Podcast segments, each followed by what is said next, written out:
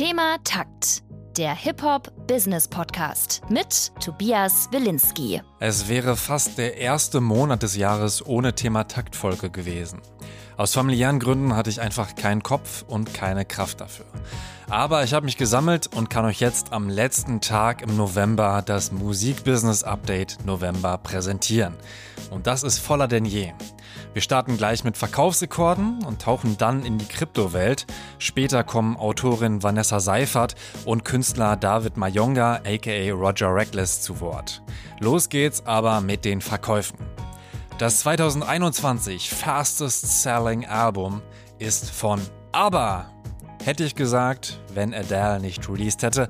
Aber weil das keine Überraschung ist, erstmal zu ABBA. Anfang November kam Voyage, ABBAs erstes Album seit 40 Jahren raus und hat ein paar Rekorde gebrochen. Die meisten Verkäufe in der ersten Woche seit vier Jahren.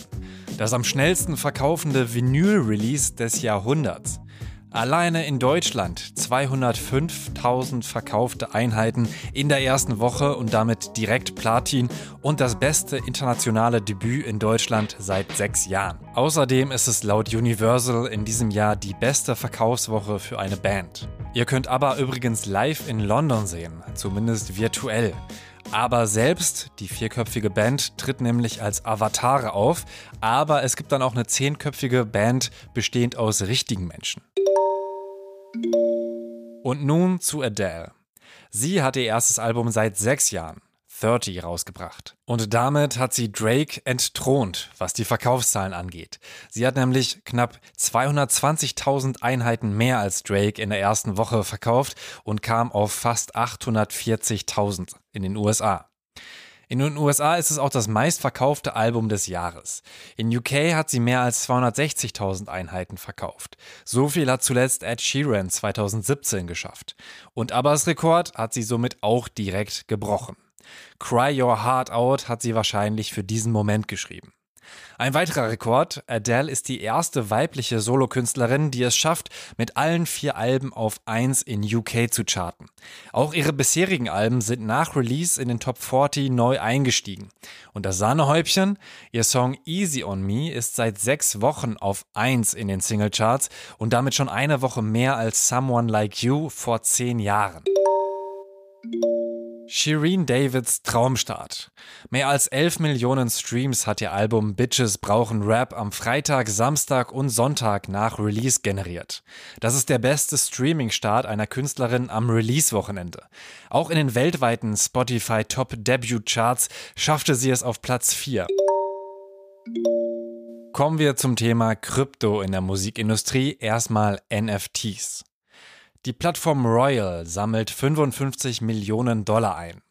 Royal ist eine Musik-Investment-Plattform. Sie basiert auf der Blockchain-Technologie und wurde vom Musiker und Produzenten Blau, also 3 Lau, gegründet.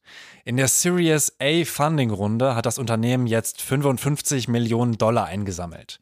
Am meisten Geld kam dabei von Wagniskapitalgeber Andreessen Horowitz, die auch schon in Skype, Twitter, Groupon und Genius investiert haben, als die Unternehmen noch ganz klein waren. Aber auch Artists wie Logic, Joyner Lucas oder Nas haben in Royal investiert, so wie das Elektroduo The Chainsmokers. Sie glauben, dass die Blockchain-Technologie Musikeigentum auf dieselbe Weise verändern kann, wie das Internet die Art, wie wir Musik hören, verändert hat. Das Ziel von Royal ist es, KünstlerInnen und Fans direkt zu verbinden. Außerdem soll die Plattform es allen Leuten ermöglichen, unkompliziert Musikrechte zu kaufen bzw. Anteile an den Musikrechten.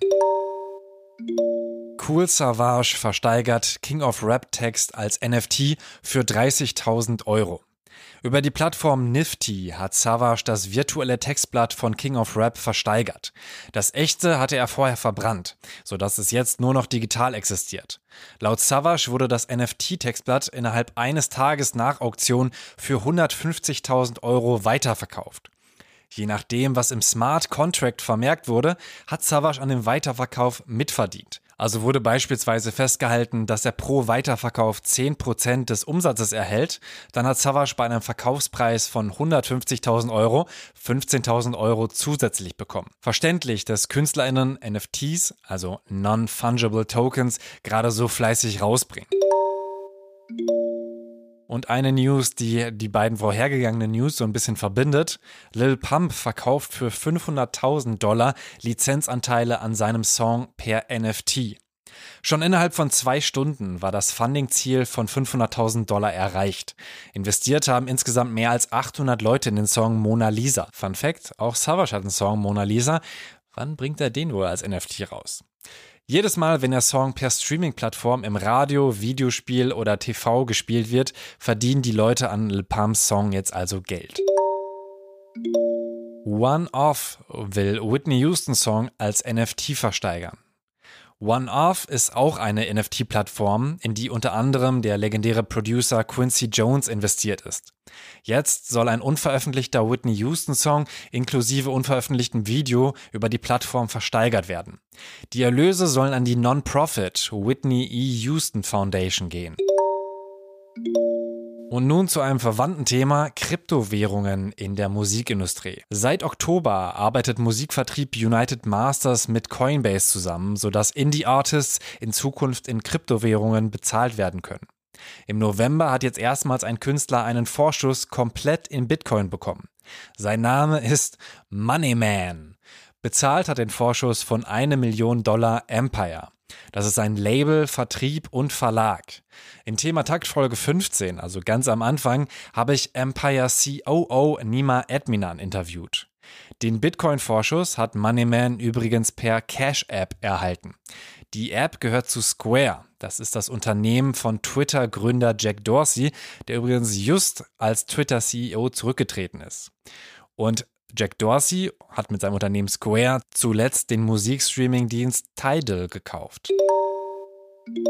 Tidal startet ein userzentriertes Royalty-System. Tut mir leid, dass ich hier manchmal nicht so übersetze, aber wenn ich es übersetzen würde, würde es, glaube ich, komplett unverständlich werden. Im kommenden Jahr will Tidal das Auszahlungsmodell ändern. Zumindest für Hi-Fi Plus Member, also Leute, die knapp 20 Dollar pro Monat zahlen. Daneben gibt es das Hi-Fi-Abo für 10 Dollar und erstmals könnt ihr euch dann auch ein kostenloses Tidal-Konto erstellen. Wenn ihr das nutzt, hört ihr Werbung, aber nur von Tidal selbst und könnt Alben nur im Shuffle-Modus hören. Zurück zum Auszahlungsmodell. Angenommen, ich gönne mir ein Hi-Fi Plus Abo für 20 Dollar. Gehen bis zu 10% davon, also 2 Dollar pro Monat, direkt an die Person, die ich in dem Monat am meisten gehört habe. Tidal arbeitet dabei mit verschiedenen Partnern zusammen, um die Auszahlungen möglich zu machen. Momentan funktioniert das nicht automatisch. Ihr müsst das also für eure eigenen Songs aktivieren. Informiert euch da am besten bei eurem Musikvertrieb. Genauso wie SoundCloud ist Tidal weit davon entfernt, Marktführer im Streaming zu werden, aber beide Unternehmen könnten dabei helfen, Auszahlungsmethoden zu verändern. SoundCloud hat dieses Modell ja zum Beispiel schon vor ein paar Monaten ausprobiert. Also wie gesagt, beide Unternehmen könnten damit auch für mehr Transparenz sorgen und beispielsweise per Blockchain sogar die Musikindustrie ein Stück weit revolutionieren. Revolutioniert hat Adele Spotify. Nachdem sie per Twitter geschrieben hat, dass sie es schade findet, wenn so viel Liebe in ein Album fließt, das Free-User dann nur im Shuffle-Modus, also zufällig hören können. Nach dem Tweet hat Spotify die Funktion bei Adeles Album deaktiviert. In Zukunft soll es auch bei allen anderen Alben der Standard sein, sie in der richtigen Reihenfolge zu hören. Spotify ist jetzt außerdem in sechs weiteren Ländern wie Irak und Venezuela gestartet. Und noch mehr Spotify News. Endlich gibt es Lyrics in der App. Auch eure eigenen, wenn ihr wollt. Die müsst ihr über Musics Match hochladen. Ach, ich weiß noch, wie ich mir damals Song für Song die Lyrics in iTunes eingefügt habe, dann nur noch synchronisiert und schwupps waren sie auf meinem iPod. Ihr könnt Musik jetzt vor Release auf Social Media Plattformen laden. Das ermöglicht euch ein neues Feature von DIY-Vertrieb TuneCore. So könnt ihr Songs auf Social Media Plattformen wie TikTok, YouTube, Facebook, Instagram und in Reels veröffentlichen. Warum solltet ihr das tun? TuneCore nennt als Beispiel die Künstlerin Charlotte Sands. Sie hat vor einem Jahr das Lied Dress erst auf TikTok veröffentlicht. Es ging viral. Auf Spotify hat sie den Song erst ein paar Tage später rausgebracht. Auf TikTok hat der Song 1,3 Millionen Plays, auf Spotify mittlerweile 11 Millionen. Das vorherige Hochladen auf TikTok könnt ihr also nutzen, um Neugier zu wecken oder sogar einen Hype auszulösen und Leuten einen Vorgeschmack zu geben. Erinnert ihr euch noch an die Zeit, als wir uns die 30 Sekunden Snippets bei Amazon reingezogen haben, bevor wir ein Album als CD bestellt haben? Wenn ihr euch an diese grauen Tage erinnert, schwingt euren Seniorenkörper doch mal auf einen Heimtrainer. Zum Beispiel von Peloton. Da hat TuneCore ebenfalls eine Koop am Start. Die Fitnessgeräte haben Bildschirme und Apps und über Peloton Music könnt ihr auch Mucke hören. Twitch hat ein Inkubatorprogramm für Artists gestartet. Das Programm heißt The Collective. Dabei arbeitet der Livestreaming-Dienst mit Amazon Music, Discord, DistroKid, Rolling Stone, TuneCore und United Masters zusammen, um KünstlerInnen bei Livestreams an die Hand zu nehmen. Ihr könnt euch für das Programm auch bewerben. Den Link findet ihr in der Beschreibung oder wenn ihr The Collective googelt. Astro World Music Festival. Anfang November sind 50.000 Leute zu Travis Scotts Astro World nach Houston gekommen. Mindestens zehn davon sind in der Menschenmenge gestorben, 300 wurden verletzt. Travis Scott sagt in einem Statement, dass ihn das sehr mitnimmt und er mit der Community in Houston arbeiten möchte, um die betroffenen Familien zu supporten. Mehrere Anwälte haben Klage erhoben. Gegen Travis Scott, Veranstalter Live Nation, Veranstaltungsort Energy Stadium und auch gegen Drake, der auch auf der Bühne stand. Der zweite Abend des Festivals wurde gecancelt. Die Rap-Radiolandschaft in Deutschland verändert sich. Nach mehr als acht Jahren und mehr als 400 Sendungen wird vis-à-vis ihre Sendung Irgendwas mit Rap bei Radio Fritz nicht mehr weitermachen. Besonders hart, durch eine Corona-Infektion konnte Visa ihre letzte Sendung gar nicht mehr moderieren. Ich sage aber voraus, dass Visa 2022 mit einem Deutschrap-Audioformat an den Start gehen wird, vermutlich auf Spotify. Die irgendwas mit Rap-Moderation übernimmt nun Justus Hütter, aka Use You. Justus ist auch ein alter Fritz-Hase, der bis Anfang 2021 seine eigene Sendung bei Radio Fritz hatte.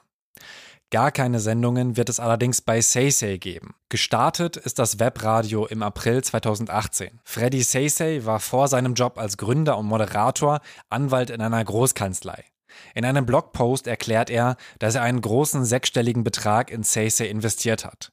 Trotzdem kam der Sender nicht aus den roten Zahlen raus. Die Akquise von Werbepartnern war mühsam und der freiwillige finanzielle Support hat nicht gereicht. Trotz des finanziellen Verlusts sagt Freddy, dass er die Say-Say-Gründung nicht eine Sekunde bereut. Er schreibt, entscheidend ist für mich, dass ich es versucht habe. Ich muss nicht über hätte, könnte, sollte grübeln, denn ich habe getan. Ich selbst hatte 2020 übrigens auch eine Sendung auf Say, in der habe ich französischsprachigen Rap vorgestellt. Die L'heure du Rap Sendungen findet ihr auf mixcloud.com slash Wilinski. Unter mixcloud.com slash saysayradio findet ihr noch mehr Shows. Was das Finanzielle angeht, suche ich für Thema Takt übrigens auch noch Werbepartner. Bis dahin könnt ihr mich, so wie Freddy Saysay, vielen Dank auch an der Stelle nochmal, per paypal.me slash Thematakt unterstützen. Dieser wird Partner von RTL Plus. RTL will jährlich 700 Millionen Dollar für eigene Inhalte ausgeben, um mit Netflix oder Disney Plus konkurrieren zu können. Um attraktiver zu werden, sollen RTL Plus User in den nächsten Monaten Zugriff auf Musik und Hörbücher per dieser Integration bekommen. Snapchat hat jetzt Partnerschaften mit allen drei Major-Labels. Im November kam als letztes Puzzleteilchen Sony Music Entertainment hinzu. Musik zu Snaps hinzufügen könnt ihr seit Oktober 2020. Laut Snapchat haben User mehr als 1,2 Milliarden Videos mit Musik erstellt, die insgesamt fast 77 Milliarden Views bekommen haben. In Zukunft soll es Sound Lenses geben, also Linsen, die neben bestimmten Sounds auch die passenden Bilder kreieren. Bei Giant, einem Song von Rag Bone Man und Calvin Harris, gab es schon mal so eine Linse. Laut Snapchat wurden mit dieser Linse 90 Millionen Snaps erstellt und eine Milliarde Views erreicht. Grammy-Nominees. Am 31. Januar werden die Grammys verliehen. Übrigens in der Crypto.com Arena, früher bekannt als Staples Center. Am häufigsten ist der Künstler John Baptiste nominiert. Er ist unter anderem Bandleader der Late Band, die er aus der Late Night Show mit Stephen Colbert kennt. Baptiste hat elf Grammy-Nominierungen, Beyoncé neun, achtmal nominiert sind Doja Cat, H.E.R. und Justin Bieber, siebenmal nominiert sind Billie Eilish und Olivia Rodrigo. Jay-Z hat drei Nominierungen. Damit ist er in seiner Karriere 83 Mal nominiert worden und ist somit der am häufigsten Grammy-nominierte Künstler aller Zeiten. Bleiben wir bei Jay-Z. Jay-Z hatte einen Insta-Account. Ganz kurz. Den hat er erstellt. Schnell hat er auch fast eine Million FollowerInnen gehabt und dann hat er ihn auch schon wieder gelöscht. Jay-Z hat nur ein Bild von seinem Film The Harder They Fall geteilt und einen Countdown erstellt. Der Film ist ein Western, Jay-Z hat ihn produziert, spielt aber nicht selbst mit. Aber Idris Elba ist unter anderem dabei. Den Film gibt's jetzt auf Netflix. Buchtipp Deutschrap Undercover. Ich entscheide manchmal anhand des Covers, ob ich mir etwas anhöre oder nicht. Ein Albumcover ist super wichtig. Das finden auch die Autoren Vanessa Seifert und Tan Erbers. Tan ist Geschäftsführer vom Bürgeramt und jemand, der mit seiner Liebe für Hip-Hop schon sehr viele Projekte umgesetzt hat, zuletzt unter anderem Actionfiguren. Vanessa ist Grafikerin und hat schon vor Jahren KünstlerInnen zur Covergestaltung interviewt. Ich habe sie gefragt, welche Story ihr bei Deutschrap Undercover besonders im Kopf geblieben ist. Klar haben wir während der Buchphase so viele interessante und spannende Geschichten gehört. Eine ist mir davon aber besonders im Gedächtnis geblieben da sie auch so ein bisschen makaber ist. Und zwar hat Mackes mit dem Grafiker und Produzenten Stroh, aka äh, Dings, am Album und auch am Cover gearbeitet. Die Farbwelt Blau-Gelb stand schon relativ früh fest, da Mackes zu der Zeit so eine Schwäche für Komplementärfarben hatte. Irgendwann hatte Stroh mal ein Powernap gemacht, ist davon aufgewacht und kam zu Mackes, ey, ich habe geträumt, wie dein Cover aussieht und zwar liegst du in einem Sarg mit einer Rose in der Hand. Natürlich war Mac ein bisschen irritiert, weil es schon komisch, wenn jemand träumt, dass man im Sarg liegt. Naja, sie haben die Idee trotzdem aufgeschrieben und es gab auch eine Skizze, soweit ich weiß. Am Ende haben sie es aber erstmal verworfen, weil es gab noch andere Ideen und sie mussten erstmal an den Songs weiterarbeiten. Irgendwann ist Mackes wieder über die Idee gestolpert und hat sich mehr damit befasst und hat dann auch ein bisschen recherchiert. Und so eine blaue Rose gibt es in der Natur natürlich nicht, aber sie wird extra so gezüchtet. Und diese Züchtung heißt Applaus. Und als er dann sozusagen gelesen hat, dass er den Applaus in den Händen halten würde, war klar, das muss das Albumcover werden. Also zog er sich seinen gelben Anzug an. Es wurde eine Konstruktion gebaut, die eben aussah wie ein Sarg. Es wurde diese blaue Rose besorgt und dann wurde das Cover geschossen. Es gibt aber auch noch einen kleinen Hint ähm, auf dem Albumcover und zwar das Einstecktuch von Mackes stellt die Alpen dar und ist somit eine Referenz auf den Song Die Alpen vom Album. Und somit sind da so viele kleine Details versteckt, die das Album irgendwie nochmal aufwerten und die es nochmal interessanter machen, wenn man es halt weiß. Und genau solche Geschichten wollten wir eben hören und rausfinden. Es steckt halt oft mehr dahinter. Es ist nicht immer nur ein Bild. Deutschrap Undercover könnt ihr euch für 40 Euro kaufen oder auf den Wunschzettel setzen. Wenn ihr noch Platz auf eurem Wunschzettel habt, Suki hat mit Gazal Köpf das Buch Awesome Hip Hop Humans Queer Fam Rap im deutschsprachigen Raum rausgebracht. Hendrik Bolz, aka Testo von Zugezogen Maskulin, bringt im Februar seine Biografie Nuller Jahre raus und für die Weinkenner à la Tony D, Torch hat seinen eigenen Wein Blauer Samt rausgebracht. Es ist ein blauer Spätburgunder vom Weingut Künstler. Talk Black Podcast von Roger Reckless ist gestartet. David Mayonga, aka Roger Reckless, hat den Amazon Exclusive Podcast Talk Black gestartet. Auf der Konferenz Most Wanted Music habe ich seinen Live-Podcast mit Unique gesehen und ihn anschließend interviewt. So, Roger Reckless, du hast einen eigenen Podcast jetzt. Vielleicht kannst du einfach mal ganz kurz ähm, erklären, worum geht's denn da? Was kann man da erwarten? Der Podcast heißt Talk Black, ist exklusiv bei Amazon Music äh, zu hören und er heißt im Untertitel Leben trotz Rassismus. Und genau darum geht's. Ich treffe mich mit, mit Leuten und wir sprechen über unsere Leben oder deren Lebenswege und gleichzeitig über spezifische Ausprägungen von Rassismus, die sie auf diesem Lebensweg oder in ihrem spezifischen, in ihrer Lebensrealität halt erlebt haben. Das kann sein, mit Alice Hastas habe ich zum Beispiel gesprochen über Rassismus am Arbeitsplatz. Mit Malcolm Ohanwe äh, ähm, habe ich gesprochen über Colorism. Äh, Jermaine Raffington haben wir uns unterhalten über äh, Rassismus in der Geschichtserzählung und warum es so wichtig ist, unsere Geschichte auch zu erzählen. Und ähm, das ist tatsächlich ist, ähm, manchmal ernst, manchmal witzig, manchmal äh, also, ja, ich wollte es gerade sagen, manchmal unterhaltsam, aber es ist eigentlich immer unterhaltsam. Ähm, ja, kann ich einem nur ans, ans Herz legen, sich das anzuhören. Gab es denn direkt auch eine, eine Geschichte äh, oder äh, also ob Anekdote oder so ein Teil, der dich irgendwie besonders, wo, wo du besonders lange noch drüber nachgedacht hast? Ähm, Gibt es tatsächlich bei, bei ganz vielen Episoden schon, ähm, die jetzt noch nicht raus sind leider. Also es kommt aber, ungefähr in einem Monat raus. Also der, die erste Episode ist schon raus, so und ach so, ja, dann dann ist schon die zweite Episode raus. Dann kann ich da tatsächlich drüber sprechen. Also was für mich ziemlich ähm, heftig war, ich habe mit Sarah Berg gesprochen über ähm, Rassismus und Liebe und Sarah Berg ist eine ähm, Aktivistin in München, die im Decolonize Munich Projekt aktiv ist, die am Pädagogischen Institut im Referat politische Bildung aktiv ist und sich sehr, sehr stark antirassistisch einsetzt und auch ja wahnsinnig äh, equipped und gebildet ist, in, um in dem Feld halt ähm, zu arbeiten. Und die hat erzählt, ähm, wie sie es erlebt hat, als ihre Kinder vor ihren Augen ihre, ihre Unterschiede in der Hautfarbe erkannt haben. Und es war so, trotz all ihrem Wissen, trotz all ihrer Arbeit, war es, für sie so ein Moment der Schockstarre, um jetzt ähm, zu sagen, so, da ist es jetzt. Da ist diese Realisierung von, du bist anders, ich bin anders.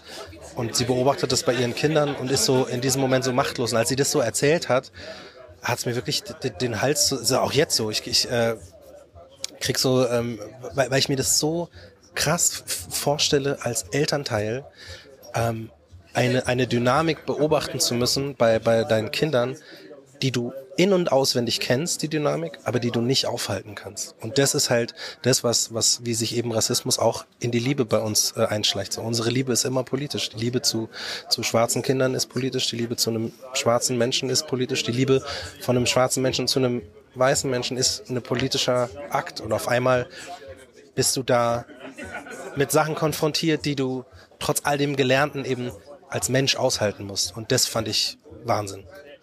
Das war Warum ist dir der äh, Podcast persönlich denn besonders wichtig? Ich finde, es ist ähm, wichtig zu verstehen, dass zum einen wir Rassismuserfahrungen machen und trotzdem unsere Lebenswege gehen. Dass wir aber diese Lebenswege immer anders erleben als Leute, die vielleicht den, den, denselben haben. Weißt du, wenn jetzt zum Beispiel ich äh, ähm, sage, ich habe studiert, dann ist mein Weg durchs Studium ein anderer als von einem Thomas oder einem Jürgen. So einfach, ich gehe jetzt davon aus, dass Thomas und Jürgen weiß sind. So, dann ist es einfach anders. Und mir ist es, mir war es immer wichtig, dass die Leute verstehen, dass ähm, Rassismus nicht nur nicht nur uns direkt betrifft, die wir eben direkt davon betroffen sind, sondern dass das Geschichten in der Gesellschaft verändert und dass es somit auch das Zusammenleben verändert. Und ähm, ich habe die Hoffnung, das Gefühl, aber auch die Überzeugung, dass wenn Leute mehr wissen, wie unterschiedliche Lebensrealitäten klarkommen mit Ausprägungen von Rassismus, dass sie viel sensibler werden für diese Ausprägungen und dass es tatsächlich es schaffen kann, dass Leute das mehr bemerken, dass Leute die Sachen nicht mehr wegwischen und sagen, hey, das ist nur ein Wort, hey, das ist, hat er nicht so gemeint, sondern dass sie wissen, was das bedeutet in dem Lebensweg von jemandem. Mir ist sehr bewusst so, dass es äh, ähm, eine bestimmte Bubble eher erreichen wird als die andere. Aber selbst wenn diese Bubble ähm, zusätzliche Geschichten hat, zusätzliche Möglichkeiten, ich warte ganz kurz, wenn die Bubble ähm, noch mehr Geschichten zu hören bekommt, wie sie illustrieren kann, warum es immer wichtig ist, sich, sich gegen Rassismus zu stellen und warum es ein gesamtgesellschaftliches Problem ist, so, dann dann wird es irgendwann automatisch über diese Bubble auch hinausgehen. Das heißt, uh, um, I, I don't care that, that I might just reach a certain type of people because these types of people, they're gonna reach different types of people. So wie war es denn für dich jetzt das erste Mal Live-Podcasting? Du hast Unique äh, interviewt und warst da erstmal aufs Haus. Also du warst schon zu Gast beim Live-Podcast bei den Homegirls, ja. aber jetzt bist du halt der Host gewesen. Ja, ey, Alter, ich ziehe meinen Hut nochmal vor den Homegirls. Ey, die hatten das auch richtig geil gemacht. Das war auch tatsächlich immer im Kopf so die einzige Referenz, äh, nee, die wichtigste Referenz, die ich hatte. Und ich war so, ähm, weil die haben ja auch ne mit mit Quiz und Leute aus dem Publikum mit einbauen. Es war super äh, ähm, entertaining, super abwechslungsreich.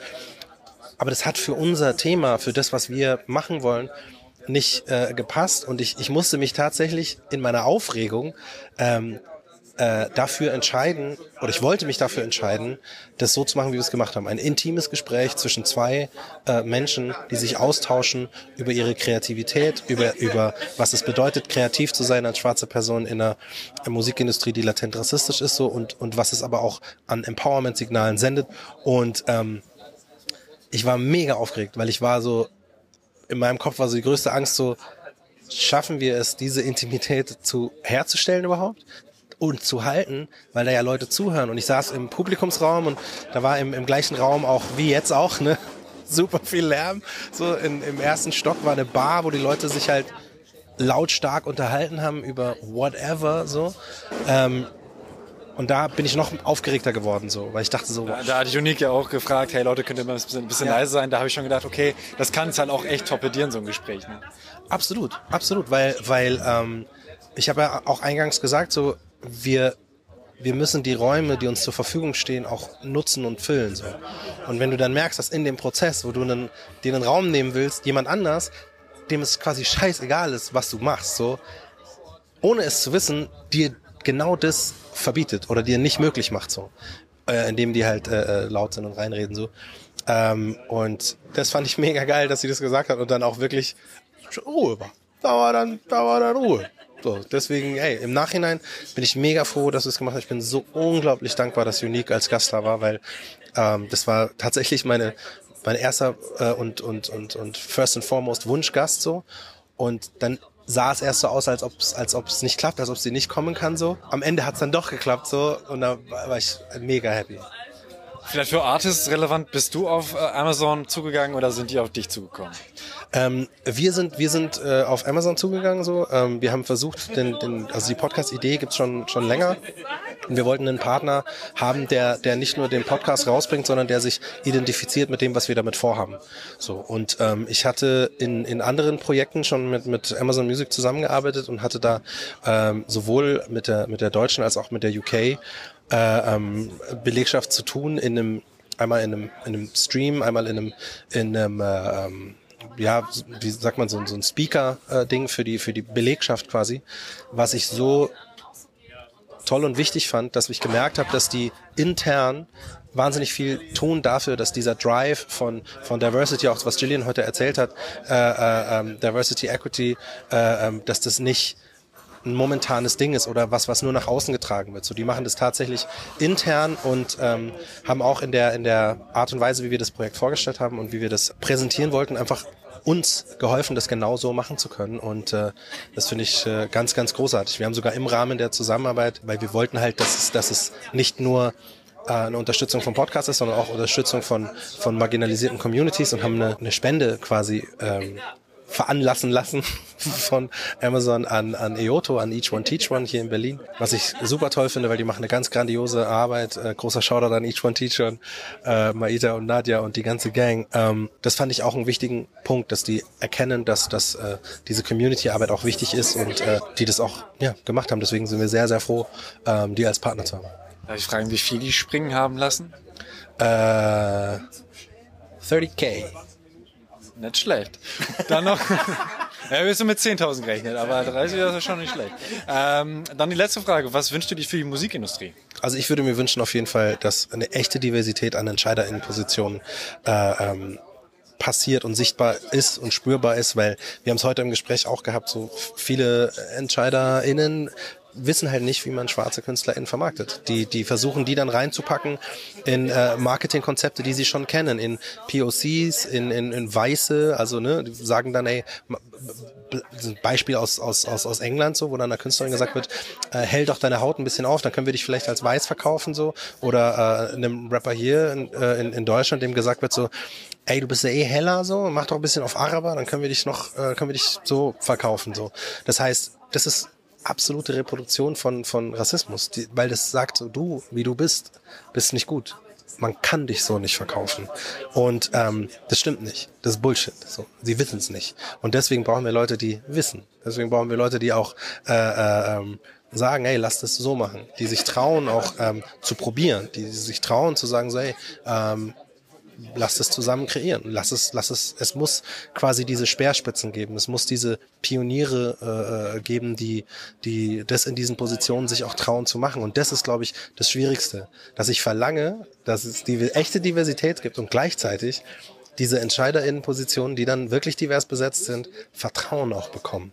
Weil es ist, es ist leicht zu sagen, ja, Diversität und EntscheiderInnen-Positionen, dann hast du ganz viele schwarze Menschen an EntscheiderInnen-Positionen. Wenn die dann aber einen Weg gehen, den der Rest nicht versteht. Zum Beispiel eben einen Künstler auf eine Weise zu promoten, die bisher noch nicht da war, die die anderen nicht verstehen und der dann scheitert oder die dann scheitert, so, dann, dann ist es wichtig, trotzdem zu sehen, es war wichtig, das auszuprobieren. Es war wichtig und da auch weiterzugehen und nicht zu sagen, so, ja, schau, er kann es halt nicht. Wir haben recht. Nur das, weißt du, ich meine, das ist quasi der Change, darf nicht nur sein, so ein, so ein sichtbarer, dass die Positionen jetzt anders besetzt sind, sondern da muss auch Vertrauen sein in Veränderung, dass sich wirklich Strukturen verändern können und Vertrauen, dass, dass in dieser, in dieser Veränderung, auch in dem, in dem Scheitern mal, dass genau darin die Chance zu verändern liegt.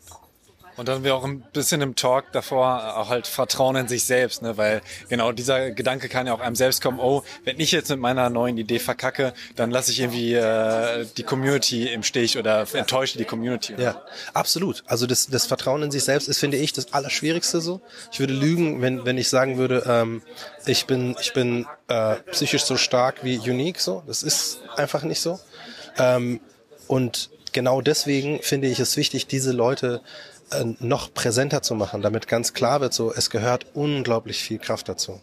Und gleichzeitig ist es aber auch so empowernd zu sehen, jemand anders hat diese Kraft entwickelt, so vielleicht kann ich es auch. Und wenn ich es selber, ich jetzt persönlich, weil ich auch schon so so alt bin und es trotzdem immer noch versuche, weißt du, aber ähm, auch wenn ich das ähm, nicht hatte, so verstehe ich es und so will ich es den den Leuten ähm, sichtbar und erfahrbar präsentieren. So und damit äh, andere das, das vielleicht viel früher lernen als ich und nicht erst als alter Mensch, sondern dann als junger Mensch schon so. Und das feiere ich halt.